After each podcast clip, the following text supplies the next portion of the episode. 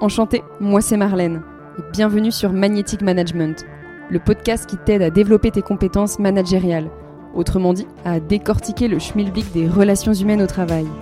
Alors si tu as des gens sous ton aile ou que c'est ton ambition, ta curiosité sera nourrie. Et surtout, si tu aimes casser les codes et comprendre les paradoxes que soulève cette fonction, alors abonne-toi, ce podcast sera ton meilleur allié.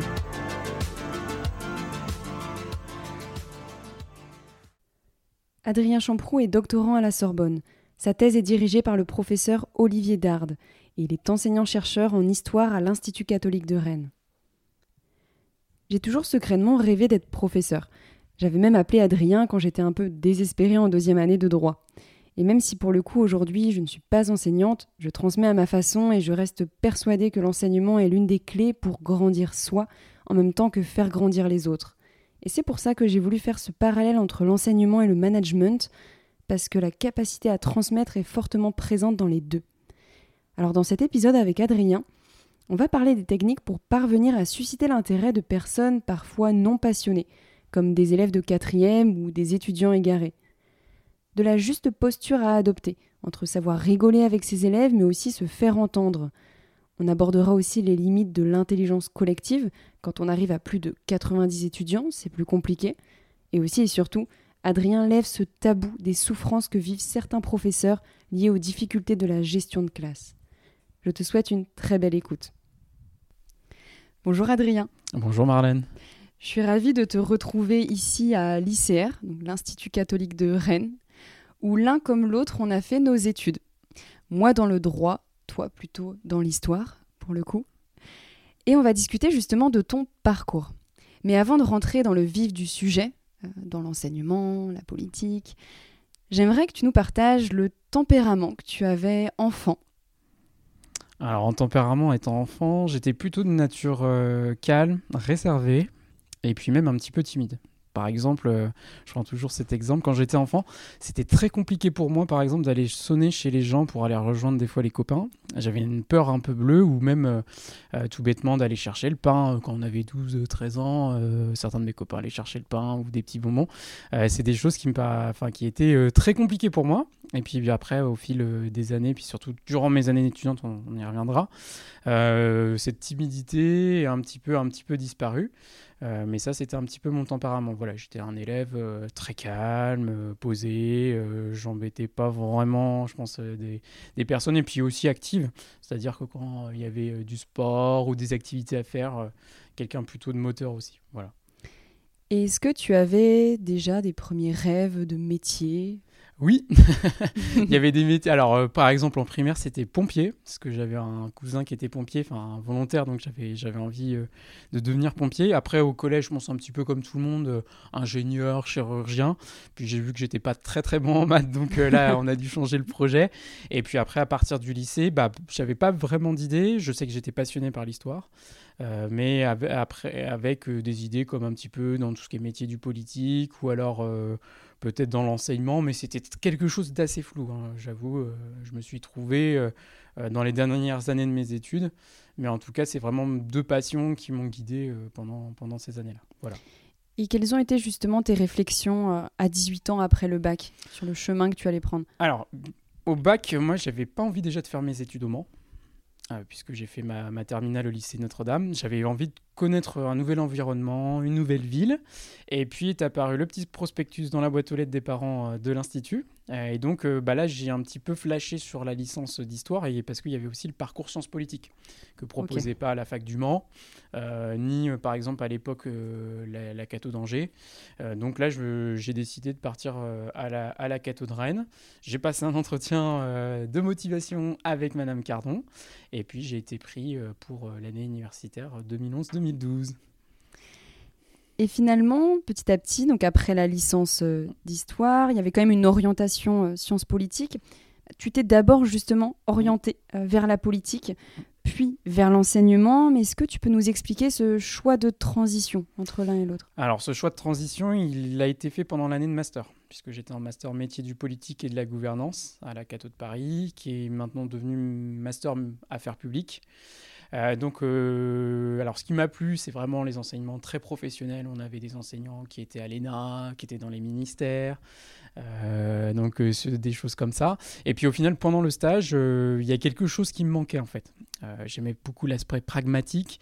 J'avais fait un stage auprès d'Hervé Morin. On organisait des colloques à l'Assemblée nationale et au Sénat. Et c'est vrai que l'aspect, on va dire, scientifique, intellectuel m'intéressait beaucoup mais il n'y avait pas cet aspect, on va dire, d'échange, de transmission. Et puis, euh, je trouvais des fois que les cours, euh, entre guillemets, n'étaient pas assez approfondis, des fois que j'avais fait le tour de certaines questions. Euh, donc là, c'est vrai que c'est vite reposé. Puis, j'avais pas eu fait beaucoup de cours d'histoire durant, durant l'année de master. donc là, je me suis dit, bah, peut-être tenter le concours de l'enseignement et puis devenir enseignant d'abord dans le second degré avant de pouvoir franchir, franchir les étapes. Je me souviens, un petit flashback, euh, d'avoir eu un échange téléphonique avec toi euh, quand, en deuxième année de droit, je me posais moi-même des questions sur le fait de devenir ou pas euh, enseignante. Mm. Et tu m'avais partagé un peu ton expérience là-dessus. D'ailleurs, sur l'enseignement, tu as démarré au collège. Pas l'étape la plus simple d'être face à des collégiens, donc sixième, cinquième, troisième, avant de transmettre aujourd'hui à des étudiants. Selon toi, quelles sont les grandes différences entre ces deux types de publics alors déjà, comme tu le dis, c'est une étape très importante de la vie le collège. Euh, il y a plusieurs problématiques. On grandit, on grandit physiquement, on grandit intellectuellement en tant que personne aussi. Euh, donc ce sont des publics, alors en sixième, euh, qui sont très intéressés en fait, qui sont très très curieux. Et puis après, on va commencer ce qu'on appelle, alors pour certains, on commence une préadolescence en CM2 sixième. Et puis à partir de la cinquième, là, vers grosso modo le second trimestre, là, on a vraiment des adolescents. Et alors là, il faut vraiment les intéresser, ne pas forcément des fois eh se braquer, parce que ce sont des êtres humains, hein, c'est pas facile non plus. Ils ont leurs humeurs, on voit qu'ils changent. pour eux, certains changements sont pas très agréables. Euh, donc c'est vraiment euh, des étapes où il faut être dans, en même temps dans la bienveillance et dans l'exigence, parce qu'ils sont quand même capables, euh, voilà, ils sont, comme je dis, la plupart des élèves ne sont pas en sucre, hein, ils sont pleins de ressources, ils sont pleins aussi de bonne volonté, de qualité, mais il faut faire très attention. Et enfin, en troisième, alors c'est très drôle, mais troisième, on est en pleine adolescence, mais en même temps, ils ont envie, c'est la dernière année, donc ils ont envie de partir, ils ont envie de découvrir d'autres choses. Mmh. En même temps, le programme d'histoire est, est, tellement intéressant, on est sur la guerre froide, la guerre 14-18, 39-45. Donc là, ils sont plein de questions. Mais c'est vrai que la cinquième, quatrième, c'est des étapes charnières. Euh, c'est là où ils sont. Euh, là, faut aller vraiment aller les chercher. Euh, trouver voilà l'accroche hein, comme je dis hein. c'est-à-dire est-ce qu'on commence pas par un extrait vidéo? Est-ce qu'on commence pas par une image qui peut les faire réagir? Et puis aussi faire des fois des petits détours parce qu'ils ont plein de questions donc ça c'est chouette ça par contre et puis des fois c'est le métier d'enseignant. On passe des fois un peu plus de temps à faire, euh, entre guillemets, le gendarme, mmh. parce qu'il y a des horaires qui font que, par exemple, le 16h, 17h en fin de semaine, on sait très bien que des fois, bah, malheureusement, on va passer un peu plus de temps euh, à faire le gendarme que euh, de faire cours. Est-ce que justement tu as senti la différence entre d'être face à des étudiants qui ont choisi d'être là en licence d'histoire et des collégiens où ça reste une matière parmi d'autres et donc certains ne sont pas du tout intéressés, d'autres oui. Comment tu le gérais euh, face aux, collégiens alors comment je le gérais face aux collégiens? Bah, J'essayais toujours de raconter des petites histoires des fois. Ça, ils aiment bien les petites anecdotes. Euh, euh, j'essayais d'aller sur des, chemins un petit peu comme par exemple quand on parlait des Gaulois, la BD Astérix Obélix, sur des séries dans lesquelles ils baignent pour essayer de, leur apprendre, de leur apprendre. Et puis sur certaines choses aussi en géographie, de leur montrer par exemple là où ils habitent, leur territoire, etc. Mmh. Donc essayer d'être assez pragmatique. Après, souvent, ils sont plutôt de bonne foi. Après, oui, il y a des, certains élèves qui étaient très bloqués. Peu importe l'enseignant, mes collègues me disaient bien Ah, il n'aime pas l'histoire ni la géographie. Mais en tout cas, euh, non, euh, ce qui est, oui, ce qui est vrai, euh, c'est qu'à partir de, voilà, quand on dit en quatrième, troisième, certains vont aller vers d'autres chemins plus professionnels. Donc là, on peut avoir des fois des petits discours comme, de toute façon, votre matière, voilà, je m'en fiche un peu parce que je pars, mmh. etc. Mais en même temps, ils aiment bien aussi, par exemple, bah, l'EMC, hein, l'éducation morale et civique, où on aborde des fois des problèmes hein, euh, qu'ils connaissent. par exemple, en sixième, on aborde le harcèlement, on aborde aussi... On n'avait euh, pas ça, je crois, nous, quand on ah était au collège. Hein. Non, non, en collège et au lycée, nous, on a eu l'ancien, on va dire, EMC, c'est-à-dire plutôt sur les aspects euh, de la citoyenneté. Oui, plutôt, Et nous, par exemple, en sixième, on fait aussi, par exemple, les émotions. Sur des choses qu'ils ont déjà vues en primaire et on retravaille ça un petit peu par rapport à un cadre civique et sur les émotions, sur le harcèlement, bien sûr la laïcité, des choses comme ça, mais en tout cas sur des thématiques mmh. qui sont vraiment contemporaines. Et ça, ils aiment bien les petits débats, euh, des choses à faire comme ça. Donc finalement, toujours se mettre à la hauteur euh, du public à qui tu t'adresses. Exactement. Euh, est-ce que tu as rencontré certaines difficultés dans, la posture de professeur On le sait très bien hein, pour ceux qui nous écoutent, la période collège, c'est aussi la période où on prend pas vraiment en compte les émotions de son professeur, on est plus là à le tester, à rigoler, et ça peut être qui tout double. Euh, soit on est face à un professeur euh, sympathique mais très respecté, ou parfois un professeur tout autant sympathique mais euh, il perd le fil. Toi, comment tu te définirais sur la posture que, tu as hmm. réussi à aborder? Moi, au début, alors c'est vrai, moi, mes collègues m'avaient bien dit, hein, on le dit bien, hein, ce sont des élèves, ce ne sont pas des amis, ce ne sont pas voilà, des connaissances. donc, tout de suite, marquer un cadre rapidement, leur montrer les, limites. Euh, tout en étant aussi souple, hein, c'est-à-dire euh, se permettre de rigoler. S'il y a un élève, moi j'ai eu plein de fois dans, dans des cours des élèves qui ont eu des remarques ou euh, des petites blagues, enfin, j'ai même ri, enfin, je veux dire, mmh. c'est humain, on sent que ça détend la classe, même eux ça leur fait du bien, ils voient qu'on est un adulte mais qu'on est un adulte avec de la sensibilité. Donc obligatoirement, en fait, on, navigue toujours entre eux, ne pas les lâcher, d'avoir d'être un petit peu le curseur un petit peu euh, ferme, mais en même temps tout, leur, tout en leur montrant, hein, des fois ceux qui ont des difficultés, bah, que voilà, on accepte leurs difficultés et qu'on n'est pas là à leur demander d'avoir tous 18 sur 20 dès le premier contrôle. non, c'est pas possible. Euh, mais en tout cas, ce qui était au début euh, assez perturbant, mais chez tous les jeunes enseignants, c'est un petit peu voilà la gestion de classe et puis aussi, bah, je suis pas tellement trop âgé en fait. Euh, j'ai pas trop de différence. Euh, donc comment je, gère cela? Et en même temps, il faut que je montre que je suis enseignant, que je tiens la classe, et en même temps, bah, que je suis pas très éloigné d'eux en fait. Donc voilà. Surtout avec euh, les étudiants qui sont arrivés derrière, quand tu es passé enseignant avec des étudiants. Mm. Quand tu as démarré, si tu te souviens, à peu près, ça remonte pas à 40 ans. Non. il y avait à peu près combien d'années d'écart, tu vois, avec tes étudiants? J'avais, grosso modo, j'avais même pas 5-6 ans d'écart. Ouais. Donc, euh, Comment tu l'as vécu ça? Est-ce que tu appréhendais Oui, c'est vrai que j'appréhendais. Le premier cours, c'est vrai que j'appréhendais parce que je me suis dit, ils vont vite remarquer que je suis pas très vieux. Mmh. Donc euh, ça va faire un petit peu un enseignant, un jeune enseignant qu'ils auraient pu avoir au lycée, hein, parce qu'on on était sur la génération qui allait avoir le concours et donc être en poste au lycée, au collège. Donc là, il fallait rapidement montrer quand même que voilà, c'était moi qui dirigeais la, classe, que ça allait se passer de cette manière-là et que du fait euh, qu'on ne soit pas très éloigné en âge, euh, fallait montrer du respect, que moi-même je serais bienveillant, mais que voilà, il y a, un, cadre, un cadre. Après, ce qui est agréable, bien sûr, bah, pour des étudiants par rapport à des collégiens, c'est le côté, comme tu le disais, c'est qu'ils ont choisi, même si on pourra en reparler de la problématique de l'orientation, euh, surtout en ce moment, euh, on, voit quand même de plus en plus des publics hétérogènes, ce qui n'était pas le cas, je pense, il y a 10 ans. Les classes sont de plus en plus hétérogènes. Euh, donc obligatoirement, il faut s'adapter aussi hein, à ce public, hein, parce que certains euh, euh, vont apprécier plutôt la science politique, d'autres vont plutôt apprécier vraiment le cours d'histoire, d'autres vont plutôt apprécier... Voilà, comme c'est une licence avec des parcours, moi je vois très bien, les étudiants sont pas à 100% des fois. Alors en deuxième année c'est le cas, ils sont à 100% à peu près partout. Mais en première année, on voit bien, il y a toujours un peu un choix, allez je prends ça parce que c'est plus facile. Ou... Voilà, ça c'est des réflexes qui sont du secondaire. donc ça on essaye de, de les faire changer là-dessus. Mais oui, ce qui est agréable, c'est que là, ils sont ce sont des jeunes adultes. Euh, on n'est pas, il n'y a pas besoin forcément de faire la police et euh, ils sont très très autonomes. Enfin, plutôt autonomes. Certains non, mais euh, ils sont plutôt autonomes.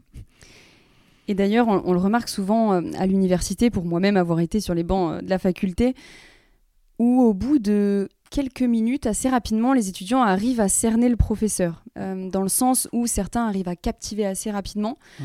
euh, d'autres, euh, ça devient sur un ton monotone, où ils lisent tout simplement les diapositives derrière. Mm. Toi, comment tu procèdes par ah. rapport à cette posture-là, sur la façon de t'exprimer à l'oral? Alors moi, ce que j'essaye au maximum, alors je suis aidé des fois d'un PowerPoint, Alors, je fais pas l'erreur de mettre, par exemple, euh, des quantités de texte inimaginables, puisque là, c'est ce qui fait que, en fait, que si tu es étudiante, tu es passive, en fait. C'est-à-dire que tu vas regarder de la diapo, d'accord, je dois noter ça, mais il n'y a pas quelque chose de supplémentaire. pendant un cours, il faut stimuler les imaginaires. À un moment donné, il faut renvoyer des images. Alors, il faut s'aider aussi d'images, ça, c'est pas le, souci, mais il faut que ça soit euh, le PowerPoint, il faut que ça soit un appoint qui nous aide. Il ne faut pas que ça soit la globalité du cours. Euh, sinon, c'est trop facile. Enfin, je veux dire, tous les enseignants feraient, hop, on vous balance ça comme les polycopiés. Euh, non, euh, non, c'est pas, c'est pas, c'est pas ça qui est intéressant. Et puis, bien sûr, bah, essayer de les captiver par, par aussi par des entrées. Hein. Je reprends un petit peu le modèle du secondaire, une image, une actualité. par exemple, je fais des références en TD à des choses qu'ils vivent, ou même des séries. Je parle de séries, de romans, pour que ça soit toujours en lien avec des choses qu'ils vivent. Même si on est, par exemple, moi en histoire contemporaine, on est plutôt sur le 19e début 20e. Donc c'est une période pour nous, euh, historiens du contemporain, qui est proche, mais pour eux qui est assez lointaine. Donc il y a toujours ce renvoi. Et en méthodologie, bon, là, c'est un peu plus terre à terre. C'est-à-dire qu'on travaille sur des sujets. Donc c'est au moment de la correction où je vais peut-être euh, voilà, stimuler certaines choses, leur faire des rappels. Mais euh, sinon, c'est vraiment en début de cours de méthodo on parle de la méthode. Bon, j'essaye de, voilà, de les, stimuler sur certaines choses, certaines images. Euh, je fais des renvois aussi, euh, ça c'est qui, qui, est assez drôle, euh, un petit peu aussi au sport. des choses comme ça. Je leur mets mm. une diapositive en début d'année universitaire. bon, bah, tu vois une chaîne Bolt, tu sais, qui part après les starters. et ben moi, je leur dis, moi, je vous demande pas d'être chaîne Bolt, parce que je sais que certains, vous ne le serez pas. Mais j'essaye de vous accompagner à votre niveau. Mais que vous essayez de donner le meilleur de vous-même. Voilà. Mais en tout cas, voilà, ça sera une année exigeante. Mais en tout cas, moi, je serai là pour vous accompagner. C'est intéressant ce que tu dis puisque ça peut faire des parallèles dans plein de situations.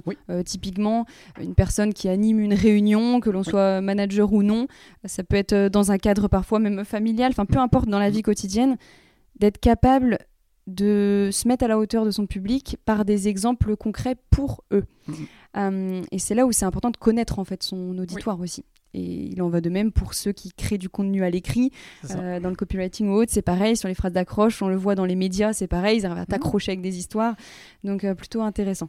Et puis, tu as aussi, moi, ce que j'aime bien faire, c'est rappel. Qu'est-ce que les trois choses importantes qu'on a vues au cours du cours ah, oui. À la fin, plutôt. À la fin, oui, exactement. Mm. Ou alors, je peux annoncer en début. Par exemple, si c'est des objectifs, qu'est-ce qu'on doit atteindre au cours de cette séance, tu vois, pour leur dire où on va, pour les diriger. Et puis, à la fin, on dit, bah là, on a fait ça, ça, ça. Voilà. Ok, où ça cadre en fait. Comme ça, ça cadre, exactement. Voilà. Hmm. Après, euh, il y a des séances, bon, je peux des fois un petit peu euh, euh, changer, soit je l'annonce dès le début ou à la fin en fonction de. Et puis aussi, il y a quelque chose d'important qu'on n'a peut-être pas évoqué, c'est le ressenti. Moi, chaque cours, chaque séance de TD, chaque cours, je ne ressens pas la même chose. C'est-à-dire? Bah, Quand je vais entrer dans la classe, je vais sentir certaines choses. Émotionnellement, je vais sentir s'ils sont concernés, s'ils sont pas concernés, s'ils sont absents, ça, ça peut même exister. Hein. En fin de, semestre, on se souvient tous d'être assez fatigués. Euh, on a fait quand même beaucoup de travaux, on a rendu beaucoup de travaux, il y a le stress qui arrive des examens. Euh, donc obligatoirement, euh, là, il y a des périodes où je sens, je le dis en franchise à mes collègues, je le sens, là, je les sens pas bien, je les sens pas motivés, ça décroche. Euh, donc euh, là, des fois, bon, bah, faut un peu essayer de les remotiver, euh, de leur dire, bon, bah, il faut pas lâcher surtout, parce que si là, ils se relâchent maintenant, bon, bah, ça va être très dur pour les examens, tout en leur faisant pas forcément trop peur. Parce hmm. que sinon, là, on va dans le sens inverse. Donc, en fait, c'est un, c'est un subtil mélange. Hein. Être enseignant, c'est toujours trouver un équilibre. En fait, il y a beaucoup l'écoute du langage non verbal, en fait. D'être capable eh d'analyser ce langage non verbal. Et, et c'est intéressant ce que tu dis, puisque tout à l'heure, tu parlais du sport. Typiquement, ça peut être pareil pour un entraîneur euh, qui retrouve ses athlètes au début de l'entraînement, que ce soit des athlètes euh, en individuel, euh, comme mm. toi qui fais de la course à pied au mois, mm. ou une équipe de hand, de basket, mm. et de se dire, OK, là, il y a une dynamique qui est différente, les énergies sont différentes, et donc on s'adapte, on adapte son discours, on adapte son énergie, quitte à peut-être poser parfois une question, c'est peut-être plus délicat dans l'enseignement, mais sait-on jamais selon les relations qu'on a avec ses élèves. Ouais, et puis même moi, des fois, j'aime bien, bon, un peu ce côté père mais de faire des petite remontée de bretelles. Voilà, je sais toujours au mm. moment, je sais quand je les fais. Là, grosso modo, je sais quand je vais les faire. Euh, c'est des moments où je sens que ça, c'est quand même, euh, c'est des moments euh, très importants de l'année en fait. C'est pas, je, je vais pas pousser une gueulante pour une gueulante. C'est juste là pour un peu les faire sursauter, leur faire prendre conscience. Et euh, souvent, quand, je les ai en rendez-vous pédagogique, ils me disent ah, merci, enfin, merci, parce que là, on allait vers la pente un petit peu savonneuse, ça nous a remotivé, reboosté, on, on s'est remis dans, dans, le travail. Donc c'est toujours euh, voilà euh, cette petite euh, comme sur une planche un peu hein, comme un, équilibre toujours toujours trouver le, bon équilibre. et puis l'importance de les responsabiliser aussi. Oui complètement. Là pour les aider, les guider, mais tu ne vas pas faire à leur place. Ah, exactement. c'est ce que je leur dis. je ne fais pas à leur place. Je, je, je, je peux les conseiller. Je mm. peux leur dire de faire de certaines d'une certaine façon. C'est comme la problématique, là je vais l'avoir dès la rentrée pour certains, quelle est votre méthode de travail? On ne travaille pas tous de la même façon, puisqu'on n'a pas la même façon d'apprendre. Il y en a qui ont des troubles qu'on appelle de troubles de, l'attention et de l'hyperactivité. Bon, bah eux, typiquement, je leur recommande ce qu'on appelle la, tomate rouge. C'est-à-dire que, alors c'est drôle, ça s'appelle la technique du pomodoro. Et en fait, tu, euh, sur une heure de travail, tu vas segmenter toutes les 20-25 minutes avec une tâche. Tu fais comme une, to-do list. Dès qu'au bout de 20 minutes, tu as terminé la tâche, hop, tu coches et tu fais 5 minutes de pause donc pour des personnalités de, qui ont cette manière d'apprendre, qui, qui ont ce type de personnalité, bah c'est valorisant en fait. Parce qu'ils ne vont pas se disperser. Un TDAH, il va être tout de suite, euh, même là, hein, tu aurais un TDAH en face de toi, tout de suite il aurait regardé derrière mon bureau. Il aurait regardé tous mes crayons, il aurait regardé, si là tu vois par exemple je te fais coucou là, hmm. il aurait regardé tout de suite ma main. Parce que son attention, toc, va, va aller faire quelque chose d'autre. Donc c'est des personnes qu'il faut recentrer et en même temps les valoriser. Pour eux, voilà, euh, typiquement, là, si on va plus loin dans les neurosciences, ils ont besoin de dopamine. Donc euh, là, ça rejoint avec la phase d'accroche. C'est des gens, il faut tout de suite les intéresser. Sinon, c'est terminé. Ils, feront, ils vont s'ennuyer. Euh, d'où la problématique aussi des enfants euh, qui sont euh, au potentiel. voilà, moi j'en ai, j'en ai plusieurs dans, ma promo. Hein. C'est intéressant parce que là on parle des enfants, des étudiants, mais ces personnes-là vont devenir des personnes adultes, aussi demain. Donc pour ceux qui nous écoutent, quand on est dans le cadre d'une entreprise, c'est aussi d'être capable de se dire j'ai des personnalités différentes en face de moi. Et je ne peux pas appliquer les mêmes méthodes des fois pour tout le monde, ou du moins si je me sens un peu démunie, j'essaie de comprendre et de proposer peut-être des méthodes alternatives euh, et de tester en fait. Tester, demander les retours, les feedbacks, etc. C'est ça. Et complètement. Dans une entreprise, en plus, tu... enfin, ils vont devenir, euh, comme tu dis, adultes. Mm. Donc obligatoirement, quelqu'un qui est TDAH, ça peut s'atténuer, mais il le restera peut-être à vie. Donc obligatoirement, dans une entreprise, va falloir euh, trouver la bonne manière de le gérer. Y a des TDAH, par exemple, on en retrouve plein après euh, dans les carrières humoristiques, euh, dans l'animation, parce qu'ils sont, sont des gens souvent sur projet. C'est les projets qui les motivent, c'est toujours la nouveauté qui les motive, donc obligatoirement, il faut savoir bien les gérer euh, rapidement en fait. Est-ce que tu fais des entretiens individuels avec certains Oui, oui, oui bah écoute, je les reçois trois fois obligatoirement. D'accord. donc on fait un premier point en octobre. Là, cette année, je fais sur sur rendez-vous en novembre-décembre avant les examens. Je vais les revoir en avril. Et pour certains, je les revois en février après les résultats du premier semestre. Pour ceux qui n'ont pas eu leurs euh, résultats. Là, on fait un point, euh, comme je dis, carte sur table. On voit qu'est-ce qui ne s'est pas bien passé d'un point de vue académique, donc les notes, mais aussi d'un point de vue pédagogique. Est-ce qu'il y a eu un manque de travail? Est-ce que la technique de travail a mal fonctionné? Et puis, moi, un étudiant, c'est la globalité, c'est un peu comme l'écologie. C'est-à-dire que pour moi, un étudiant qui va réussir, euh, c'est tout sont par exemple quelqu'un qui vient de, qui vient de l'extérieur de Rennes, un nouvel environnement à comprendre. Il faut que le logement, ça se passe bien. Il faut que l'intégration se passe bien. Euh, que les problématiques d'orientation euh, disparaissent progressivement et qu'ils se sentent bien à l'Institut. Voilà, c'est ça qui fait aussi la réussite d'un étudiant. Il n'y a pas mm. forcément que le côté euh, formel académique. Voilà. c'est d'être ouvert finalement au-delà de ah juste le le stéréotype tu es un étudiant, point. Voilà. non, bien sûr. non, non, parce que c'est comme le sportif. Le sportif qui va bien, il n'a pas forcément de problème personnel. Hmm. Il va bien, il est bien dans sa vie perso, dans sa vie sportive, euh, il arrive euh, à échelonner euh, ses entraînements, à, se surpasser, et mentalement, il est bien. Hmm. les étudiants, c'est pareil. Moi, je leur dis bien, vous êtes des étudiants, donc vous êtes des professionnels, entre guillemets, de l'étude, d'apprendre. Alors, sur le tout coup, ils ont un peu de mal. Alors je dis, vous inquiétez pas, euh, vous allez faire une mue pendant la première année, c'est-à-dire que vous allez enlever vos petits habits de lycéen et vous allez prendre le costume de l'étudiant. Alors certains, ça va prendre un mois, d'autres, ça va prendre mm. un semestre, et il y en a que ça va prendre un an. Voilà. Et on parle justement de des méthodes à appliquer, l'aspect positif pour tirer, élever vers le haut. Mm. Et selon toi, à l'inverse, qu'est-ce qui peut être rédhibitoire chez un enseignant, un professeur, euh, où on peut aller euh, bah, pour être cru au casse-pipe avec ses élèves en fait? Alors, ce qui va bloquer, c'est déjà euh, typiquement des profs qui vont peut-être être, un petit peu très timides et qui peuvent être excellents dans leur, dans leur domaine, timides, qui vont pas chercher à accrocher euh, l'attention, euh, qui vont être restés sur euh, ton inconnu aussi, sur leur papier, qui vont lire typiquement leur papier ou leur diaporama, qui vont aller aussi pour certains des fois un petit peu dans l'extravagance, mais tu sais pas pourquoi. Euh, qui vont pas suivre leur fil euh, de leur cours, de ce qu'ils ont par exemple euh, noté ou mis à l'étudiant en disant voilà ma progression, puis au final bah, ça part dans tous les sens, donc il n'y a pas de logique. Ça, ça, ça déstabilise énormément les étudiants.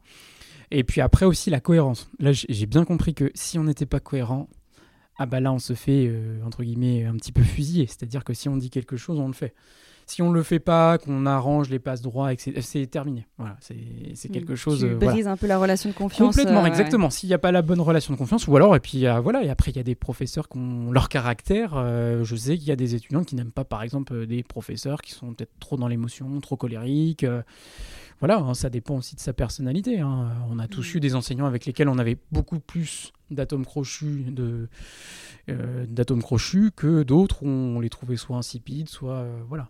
C'est intéressant ce que tu as souligné au début sur l'aspect on peut parfois avoir une super expertise, mm. euh, être vraiment fort dans son domaine, mais si c'est pas couplé à de l'enthousiasme, de la, façon de s'adapter finalement à son auditoire, bah, ça peut faire un gros flop. Et à l'inverse, un mm. professeur parfois un peu plus débutant, peut-être avec un bagage un peu moins conséquent, bah, le fait d'être enthousiaste, souriant, de, capter les attentions, bah, l'effet ne sera pas du tout le même. Quoi. Et c'est vrai que le, sourire n'empêche, c'est une très belle arme. Hein. Euh, ça, ça, peut désarmer des, situations euh, humaines, mais ça peut aussi... Euh, moi, je souris régulièrement en cours. Et je vois bien, hein, dès la rentrée, ça permet aussi de, de, les poser, de se rendre compte que bon, bah, ils vont pas être mangés par un enseignant, que ça va bien se passer. Et puis en même temps, alors c'est vrai que quand on est jeune enseignant, il y a de l'enthousiasme. Et puis aussi, euh, bah, c'est un petit côté aussi quand on est jeune, hein. c'est-à-dire euh, on n'a pas de recul, on n'a pas de il n'y a pas la maturité euh, professionnelle, donc on peut se permettre certaines choses. Que là, moi par exemple, là j'ai 30 ans, j'ai presque, oui, j'ai plus de 6 ans d'enseignement, bah il y a des choses, je, je, ne les fais plus parce que je gère plus le métier de la même façon avec la prise d'expérience, il y a sur certaines choses, bah non, je me dis, non, je peux pas faire ça parce que j'ai bien vu que ça ne marchait pas. Est-ce que tu as un petit exemple euh, pour ceux qui nous écoutent entre tes euh, débuts et aujourd'hui, chose que tu ne reproduirais pas? Euh, bah, Par exemple, au collège, des fois, je débutais, oui, je débutais sur des petites anecdotes, des fois même un petit peu drôles ou alors qui étaient en rapport avec l'actualité, mais pas forcément en rapport avec le cours. ça, je ne le fais plus. Ou alors, euh, il y a des choses, alors euh, à l'ICR, il y a certains examens que je fais plus, euh, par exemple pour les premières années, fiches de lecture, des choses comme ça, j'ai abandonné parce que je voyais que ça ne fonctionnait pas. Hmm. là, comme la promo a grandi, on est, je suis passé quand même d'une cinquantaine d'étudiants quand j'ai commencé à là, ils sont 94 cette année. Donc, tu vois, je les faisais travailler en groupe. Donc c'était chouette parce que par exemple, je leur faisais faire des introductions, des conclusions ou des plans détaillés en groupe. Alors, il commençait d'abord tout seul et après en groupe. Et là, il se rendait compte en groupe, waouh, on a une version qui est beaucoup meilleure que celle qu'on avait faite tout seul. Donc, hmm. c'était pas mal parce que ça des... collective. Voilà, exactement. Et là, ça hmm. leur permettait de faire aussi euh, des groupes qu'ils retrouvaient, euh, bien sûr, en révisant. Mais là, je peux plus forcément me permettre. Même si je leur dis bien, oh, révisez ensemble, travaillez ensemble, euh, relisez quand vous faites un TD euh, vos parties, euh, parce que quand on, se relit soi-même, des fois c'est un peu plus difficile. Mais par un œil extérieur, c'est beaucoup plus agréable. On, progresse de cette manière-là. donc il y a des petites choses comme ça où j'ai arrêté, voilà. Puis dans ma manière de voir les choses aussi, voilà. Puis pour revenir sur l'aspect le, sourire, mm. ce qui est intéressant, c'est toujours bah, le paradoxe. Hein, sourire mais pas trop, euh, savoir quand le caler et cet aspect où je suis un peu comme toi, un très souriante, ça peut nous desservir parfois. Mm. Quand on souhaite se faire entendre, Mm. quand là on est vraiment dans un sujet sérieux, Mm, euh, d'être capable d'adapter son langage non verbal aussi et d'être beaucoup plus ferme dans l'expression de son visage euh, parce que sinon on ne nous prend pas au sérieux tout simplement. Je pense que bah, toi qui, qui souris beaucoup derrière ton micro là actuellement, on doit l'entendre même derrière. Est-ce que parfois tu te dis, tu, le mentalises, je veux dire, euh, là, ou est-ce que ça devient de plus en plus naturel? Comment tu Alors oui, ça devient de plus en plus Mm. naturel parce qu'en plus, as des... Alors ce qui est drôle avec l'expérience, c'est que tu as des, des- des choses, des fois, des... des, des moments qui se répètent un petit peu. Alors le contexte n'est jamais le même, mais sur certaines choses, tu te dis, ah bah là, là, je peux pas adopter cette posture, là. Là, il faut que je sois beaucoup plus, voilà, plus ferme, Mm. plus, ou des fois un peu plus souriant, en prenant un peu plus en compte certains, certaines choses. Mais euh, oui, oui, il y a, puis il y a des choses qui, comme tu disais, mentaliser, euh, euh, même mentaliser son cours. Un enseignant, euh, au niveau charge mentale, quand moi, 24 heures avant un cours, j'imagine, mais 10 000 scénarios. 10 000 scénarios. Euh, et ça, ça va me poursuivre. euh, voilà, pendant qu'on aura cours, euh, c'est des choses avant le cours. Euh, ton esprit, euh, voilà, euh, se dit bon, comment ils vont être Est-ce que je vais pouvoir réussir à faire mon objectif Est-ce qu'ils vont bien comprendre ce que je vais leur dire Est-ce qu'ils vont comprendre mes attentes Donc c'est vrai que c'est voilà, c'est un petit peu comme avant une compétition, mais assez répété dans le temps. Mm. Euh, donc c'est et puis sur le fait aussi. Bon, moi je suis responsable des premières années, donc je pense que je l'ai beaucoup plus que peut-être mes collègues qui ont en, en charge les deuxième et troisième années, parce que là ils les connaissent bien, Euh, ils savent comment ça se passe. euh, la promotion n'évolue pas que quand tu as des nouveaux étudiants. Euh, là par exemple, j'ai les trombinos en face de moi, j'ai des visages, j'ai des visages que j'ai vus pendant les entretiens de motivation, mais après je les connais pas encore très bien. Donc il y a cette part d'inconnu au début d'année qui va vite être soulevée au bout de 15 jours. Et après, au bout de 15 jours, je vais bien cerner la promotion. Et puis bah, là, je vais peut-être changer mes attentes et ma façon euh, d'être, euh, d'arriver en cours. Euh, peut-être que je serai des fois un petit peu moins souriant, un peu plus ferme, plus directif. voilà. Et hum, il y a une question qui peut être intéressante, et ça peut faire le parallèle avec un manager avec ses équipes, un entraîneur avec son équipe également. C'est de se dire, on, on crée des relations de confiance, on travaille sur soi, mais comment on parvient aussi un peu à se détacher, à couper? Alors, le détachement, moi, je l'ai grâce au sport. Mm. Euh, j'ai euh, l'athlétisme, le foot, le vélo. Ça, ça me permet de, de- de me détacher. Et puis, comme je suis à côté doctorant, euh, j'ai ma fin de semaine où je fais de la recherche. Donc là, même si des fois c'est pas si facile que ça, puisqu'on est quand même demandé par les étudiants, euh, par euh, des questions, euh, par voilà, euh, des doléances, etc. Là, je m'oblige maintenant à, à couper un petit peu mon ordinateur. Je regarde les mails à la fin de la journée, bien entendu. Mais pendant que je fais de la recherche, hein, que je sois aux archives ou que j'écris un article, là, je coupe. Parce que là, il faut être absolument concentré sur la tâche. Sinon, tu voilà, tu t'éparpilles. Donc, tu vas pas être très bien concentré à ce que tu fais. Ça va pas être efficace. Euh, et puis c'est pas et puis c'est fait pour, pour comprendre aussi aux étudiants que tu as mis un cadre. hein. Moi, je vais leur annoncer que voilà, mais euh, dans la semaine, je suis disponible de tel jour à tel jour, mais pas de tel jour à tel jour. Mm. Voilà. Mais je ne vous oublie pas, je répondrai peut-être pas dans la minute ou dans le quart d'heure, mais je vous répondrai peut-être peut-être le soir. Et puis bah, si c'est urgent, euh, vous avez bien sûr mon numéro, donc là, euh, voilà, vous pouvez m'appeler. Mais euh, c'est vrai que des fois, c'est pas évident. Et même pendant des fois, on peut avoir une période de vacances, bah, on pense toujours un peu à ses cours, on pense toujours un petit peu à, à ce qu'on voudrait faire, euh, de nouvelles choses, etc. Donc c'est vrai que euh, bah, c'est la richesse du métier d'enseignant, hein. c'est-à-dire que euh, jusqu'au bout, on, est toujours dans ce processus, un petit peu de création en même temps, un petit peu de stress en se disant comment je vais les retrouver, est-ce que ça va bien se passer. Est-ce que vous en discutez entre vous? Parce que certains professeurs, ça va être assez naturel, entre guillemets, où ils arrivent à s'auto-former seuls. Euh, Ils n'ont pas forcément Mm. besoin de l'autre, parce que ça peut être un peu tabou, euh, cette thématique-là, d'avoir des difficultés euh, face aux élèves, à capter euh, les auditoires, ou même à, à être respecté, tout simplement. Euh, Est-ce que vous en discutez entre vous? Alors on va discuter, souvent de ce qu'on va discuter, c'est ce qu'on ressent de la promotion. Est-ce qu'ils travaillent? Est-ce qu'ils ont assez bien travaillé? Est-ce qu'ils fournissent un effort? Ça, on en discute souvent, et puis après par rapport aux résultats. Après, ce qui se passe à l'intérieur des cours, C'est vrai que pour ça, c'est. Alors en plus, dans le supérieur, des fois, je pense que c'est un petit peu tabou.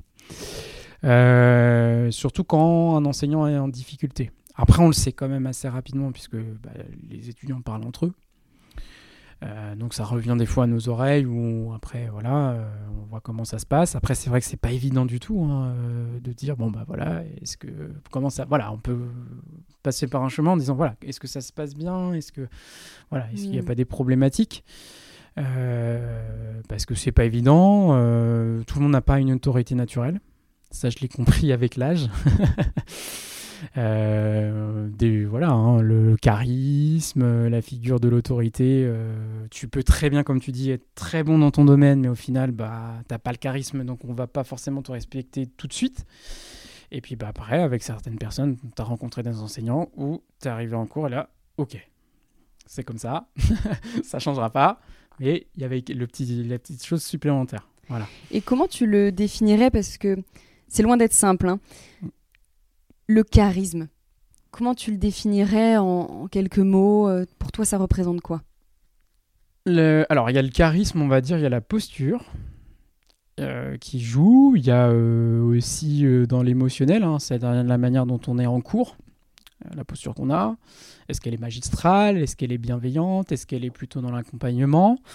Et puis aussi, bah, il y a des choses toutes bêtes. Hein. Il y a le timbre de la voix, euh, c'est-à-dire que tu as une voix plutôt des fois grave, sûre, etc. Tu varies pas ton ton de la voix. Euh, tu as assez de directives tout de suite. Et puis, euh, tu montres des fois pas forcément des affects, je pense. De montrer que des fois, tu n'es pas un, inintéressé par les étudiants, mais que tu montres bien une certaine distance. Oui, d'adopter quand même un, un, certain désintéressement. Oui, mais majoré. voilà, majoré, exactement. C'est pas du, style un peu, euh, voilà, euh, pas du tout intéressé, qui va pas te regarder ou, dès qu'il va y avoir une demande, tu dis bah non, euh, c'est pas pour moi, je, vais, je, reviens dans mon travail. Non, non, mais de cette distance, cette hauteur, et puis après, il y a des choses, voilà, il y a euh, il y a aussi un côté, euh, là, les penseurs de la science politique, il y a aussi euh, le côté aussi physique, hein, les personnes d'un certain âge, d'une certaine grandeur. Voilà, il y a des choses comme ça, là où on ne peut pas faire. ça, dépend, ça dépend de la, qualité de la personne. Et question qui demande presque de l'honnêteté, je te dirais ce que j'en pense aussi, mais est-ce que tu penses que tout le monde est fait pour être enseignant? Non. Non, non. Non, je pense parce que, ça s'adapte aussi pour un, pour un manager, pour un entraîneur. Oui. Mm, Et pourquoi selon toi Alors pour moi, il y a plusieurs choses. Euh, surtout, il y a des très très bons enseignants chercheurs, c'est-à-dire qui sont très bons dans la recherche, dans leur domaine, qui vont être incollables. Et au moment de passer à la transmission, ça va être très délicat parce qu'ils leur manqueront peut-être un petit peu d'aspect didactique, c'est-à-dire de relation avec la classe. Euh, ils sont pas assez charismatiques. Euh, euh, ils sont peut-être, voilà, hein, c'est pas facile hein, de s'exprimer devant 100, 110 personnes, avoir deux, comme je dis, 200 yeux braqués sur soi pendant une heure et demie, deux heures. Il y en a qui ne supportent pas. C'est une pression pour eux. alors qu'ils seront peut-être meilleurs à un colloque ou dans leur bureau ou à écrire un article. Voilà. Mm. C'est un savant dosage, hein, être enseignant-chercheur. oui, toi, tu es un peu le, mix des deux. Exactement, pour le coup, bah, c'est le mix des deux pour tous mes collègues. Et en fait, il faut à chaque fois qu'on sache en fait adapter ce qu'on fait en recherche à un public, un public qui n'est pas chercheur. Et qu'on qu'on arrive à faire cette petite balance. Donc, selon toi, que l'on ait la posture de manager, d'enseignant, qu'est-ce qui est primordial à avoir en, en qualité humaine, euh, en naturel en fait, parce que comme on le mm. dit, on n'est pas tous faits pour ça. Mm. Euh, et comment on peut le savoir que ça peut fonctionner parce que ça correspondrait à notre personnalité? Qu'est-ce qui est significatif et important en soi? Alors l'autorité, la franchise, c'est-à-dire que tu instaures un cadre euh, de relation et de confiance. tu montres que tu es bienveillant, mais en même temps que tu souhaites que ton collaborateur ou que ton étudiant progresse. alors bien sûr à son rythme, Euh, et puis en même temps que tu sois capable aussi euh, bah, de le féliciter, euh, pas forcément voilà un manager qui, dit, qui pousse tout le temps, tout le temps, tout le temps, tout le temps, mais en félicitant pas forcément la personne, je pense qu'à un moment tu décroches, c'est-à-dire que tu vas saturer et à un moment donné tu vas te dire bon bah c'est sans fin, j'y arrive pas, voilà. Comme l'élève, on dit toujours ce qui ne va pas. Voilà, exactement. Mais on est capable. Après j'essaye, des fois c'est pas facile, mais de dire bon mm. bah par exemple j'arrive plus facilement à le dire par contre au second semestre, de dire à des élèves qui sont en difficulté, regarde d'où tu es parti, là où tu es, tu as fait d'énormes progrès. Alors peut-être que tu ne le vois pas ou de manière très progressive, mais moi en tout cas, je vois qu'il y a du progrès. Voilà. Hmm. C'est là où il y a une observation un peu constante qui est importante entre peut-être deux résultats ex entre mm. guillemets, entre deux élèves. Voilà, telle personne a 14 euh, de moyenne, l'autre 14 de mm. moyenne. Mais le chemin n'est pas le même pour l'un et pour l'autre, les mm. difficultés non plus. Et c'est pareil, je pense, face à ces salariés, face à ces euh, joueuses, euh, c'est exactement la même chose. Parce que on, en a parlé tous les deux sur l'aspect qu'en France, il y a quand même un constat qui est fait où dans l'enseignement, il n'y a pas forcément de réelle formation sur le management, les ressources humaines, la gestion de classe. Quel est un peu ton avis à ce sujet? Alors, quand tu deviens enseignant, quand tu fais un master métier de l'enseignement et de la formation, euh, l'intitulé est très très beau, euh, tu as des cours de didactique, mais c'est toujours au moment, hein, euh, de toute façon les enseignants te le disent bien, c'est au moment où tu vas être en classe face aux élèves que là tu vas te rendre compte de ce que c'est de gérer une classe. Mm. Il n'y a pas de tuto. tu es vraiment face aux élèves, c'est toi qui dois te débrouiller. Alors souvent, quand tu es jeune enseignant stagiaire, souvent dans les classes, ils sont plutôt bienveillant. Les élèves, hein, que ce soit au collège ou au lycée, ils savent, euh, les, enseignants ont expliqué, c'est voilà, je vous laisse en main avec euh, Monsieur Champrou, Monsieur Tartampion, euh, c'est un jeune enseignant, etc. Je compte sur vous, voilà, ça se passe plutôt bien. Après, bien sûr, plus tu répètes les leçons, plus ils vont commencer aussi à être testés, ce qui est normal, c'est le petit jeu. Mais c'est vrai que là, il manque là-dessus, il manque beaucoup de choses. C'est-à-dire que tu te formes en autodidacte. Hein.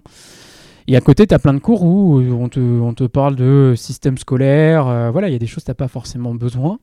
C'est ça qui est un peu triste. La formation théorique est, plutôt bonne, mais c'est ça en français. Théorique est très très bon, mais après dans la pratique, on a un peu de mal. La pratique, tu vas avoir ton premier retour au moment où tu vas être inspecté. C'est l'inspecteur qui est dans ta classe et va euh, justement euh, eh bien, euh, regarder un petit peu ce que tu fais. Est-ce que ça, déjà ça se passe bien, les relations avec les élèves? Est-ce que tu adoptes le bon ton? Est-ce que tu abordes bien la bonne notion? Comment tu l'expliques? Qu'est-ce que tu utilises comme support? Est-ce que tu utilises un support numérique, le tableau de classe? Euh, et puis aussi un petit peu comment tu te tu te comment dirais-je tu, tu parles aux, aux élèves. Et donc là tu as un retour tout de suite mais c'est quand tu es inspecté. Parce que l'inspecteur, quand tu es enseignant dans le secondaire, c'est un petit peu ton N plus 1 hiérarchique. Est-ce que c'est instructif euh, les retours que vous avez Oui, moi j'ai été inspecté en janvier 2020, juste avant la Covid. Euh, c'était assez instructif. C'est vrai d'avoir un retour d'une personne un petit peu neutre, euh, ça fait du bien. Après, le gros souci dans l'enseignement, tous les profs te le diront, après c'est dans la gestion de carrière et dans la gestion humaine. Euh, c'est-à-dire, euh, c'est normal, une, personne a peut-être besoin de pas forcément avoir les mêmes classes toute sa vie, a peut-être envie de se former, et l'aspect formation, voilà, on n'oblige pas les enseignants forcément, à part certains chefs d'établissement qui obligent de suivre des formations, mais il n'y a pas d'obligation des fois, d'accord?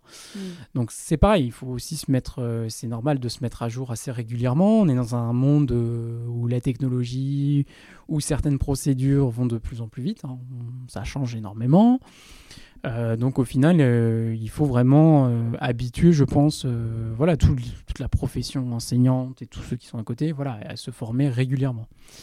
Et puis sur la gestion de carrière, oui, c'est un petit peu embêtant. C'est-à-dire que quand tu deviens enseignant, il y a une espèce de chape de plomb qui tombe sur toi, c'est-à-dire tu ne feras que ça de ta vie. Alors, c'est la seule profession, entre guillemets, ce qui est assez drôle dans un monde où il y a énormément de reconversions en ce moment, c'est un des seuls, on va dire, un des seuls mondes professionnels un peu monolithe, quoi. C'est-à-dire, euh, allez, t'es là, tu ne bouges plus, tu auras peut-être des niveaux différents, mais tu feras que ça taille. Non, je, ne pense pas. Parce que y a, maintenant, il va y avoir des enseignants qui ne feront plus ça toute leur vie. Là, on va rentrer dedans. Hein. Là, mm. il y a, en cette rentrée, euh, il y a un ouvrage qui est paru euh, de William Lafleur qui a écrit L'ex plus beau métier du monde. et donc là, qui s'est reconverti. Euh, mais il explique pourquoi, il a recueilli des témoignages d'enseignants.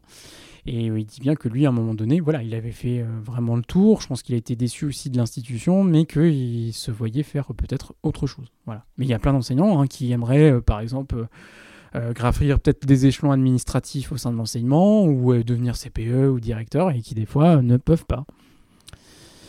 C'est intéressant que tu aies pu recommander ce livre-là, puisque je mm. pense que certains se retrouvent face à un vide en se mm. disant mais personne n'est passé par là ou très peu de personnes et manque peut-être de sources d'inspiration, d'exemples. Et c'est pas documenté. C'est-à-dire que si tu demandes par exemple, euh, alors là un peu plus de, depuis 2-3 ans, mais le, on te dira jamais le nombre exact d'enseignants qui quittent l'éducation nationale. Ah bah, toi C'est tabou.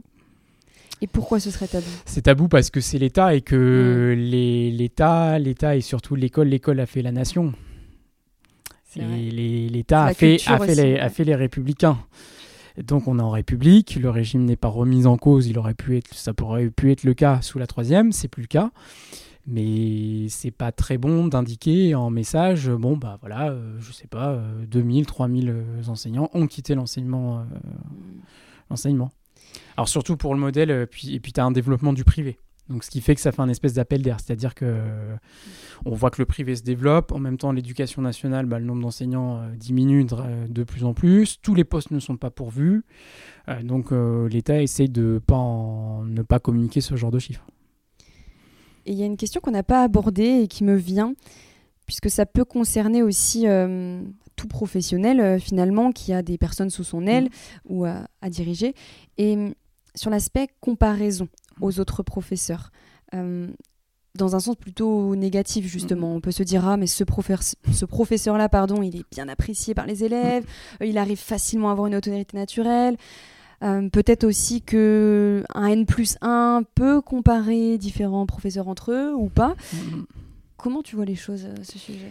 Alors moi j'essaie de pas, euh, comment dirais-je, euh, voilà, monter les enseignants les uns contre les autres. Je sais que voilà, chacun a des qualités, des défauts, que c'est leur manière d'enseigner, mais que du moment que ça se passe bien, qu'il n'y a pas de, de choses délicates ou par exemple il y a eu d'exclandre ou euh, voilà de, petites choses comme ça voilà je, je les gère de, cette manière-là.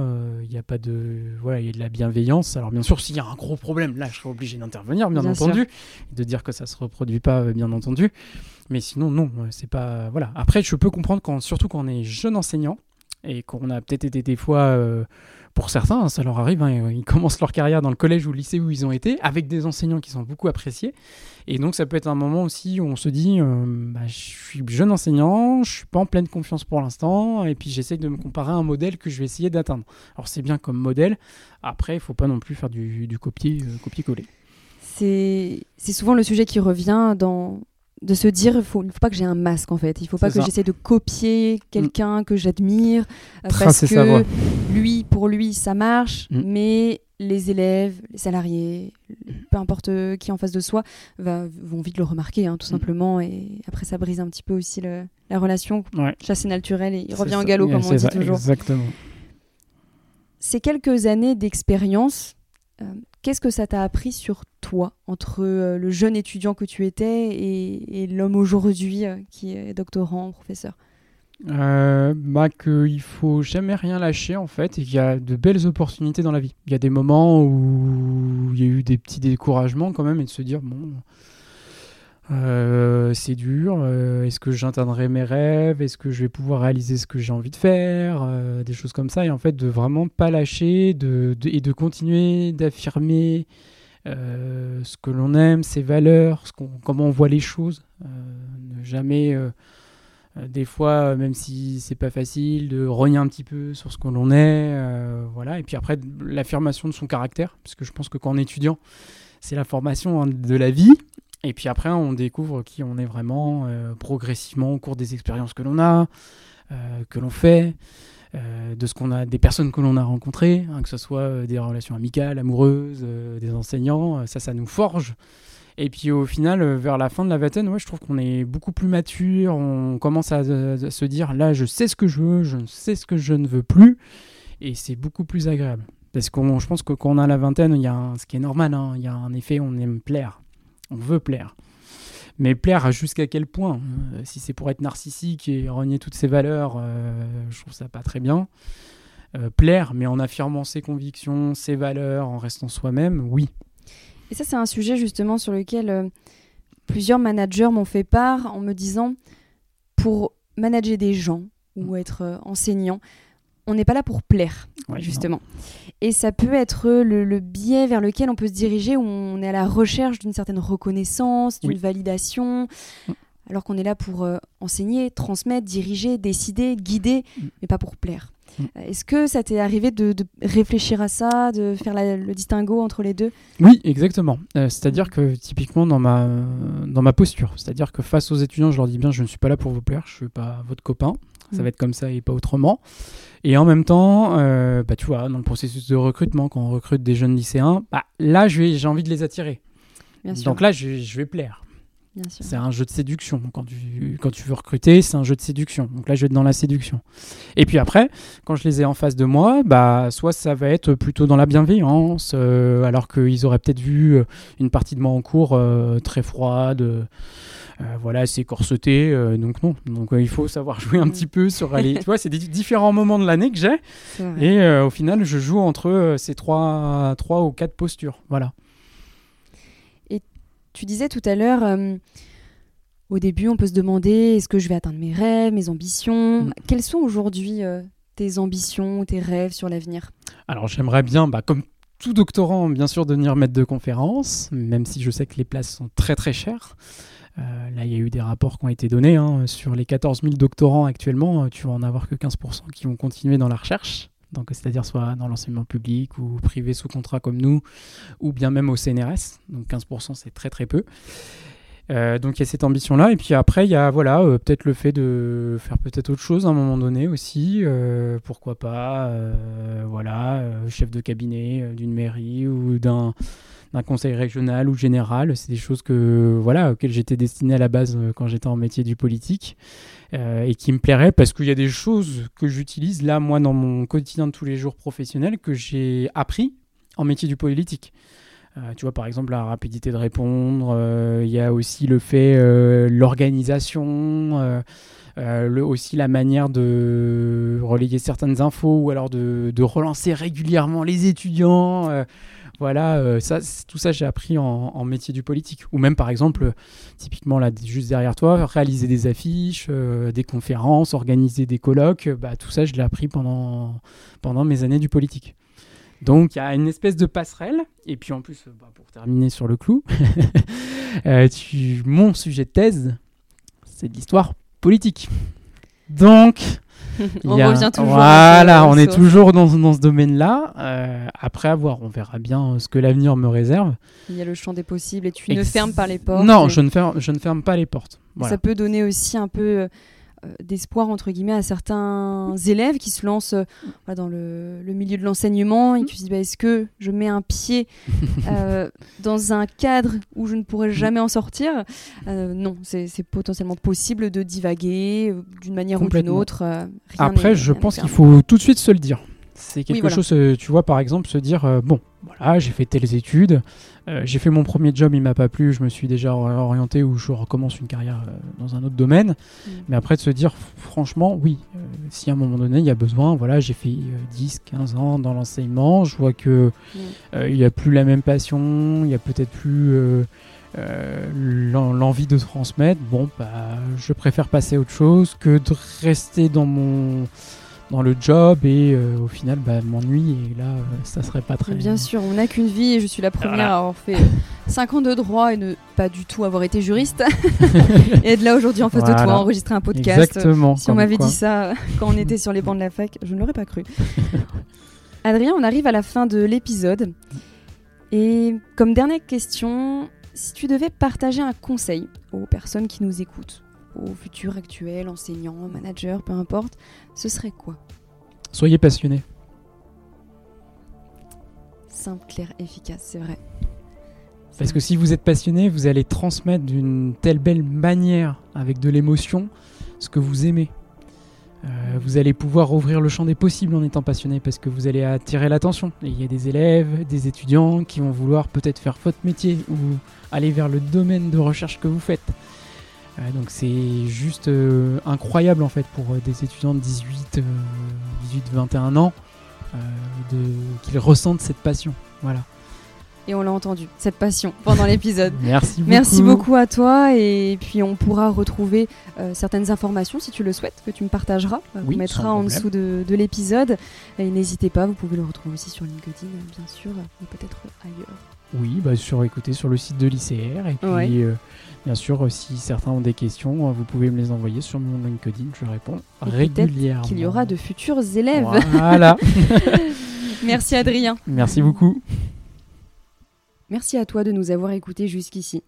J'espère que le retour d'expérience d'Adrien et ses précieux conseils t'apporteront dans ton quotidien professionnel. Et si tu as apprécié l'épisode, tu peux me laisser une étoile et me partager ton avis en commentaire. Je t'en serai grandement reconnaissante. On se dit à très vite pour un nouvel épisode dans un tout autre univers.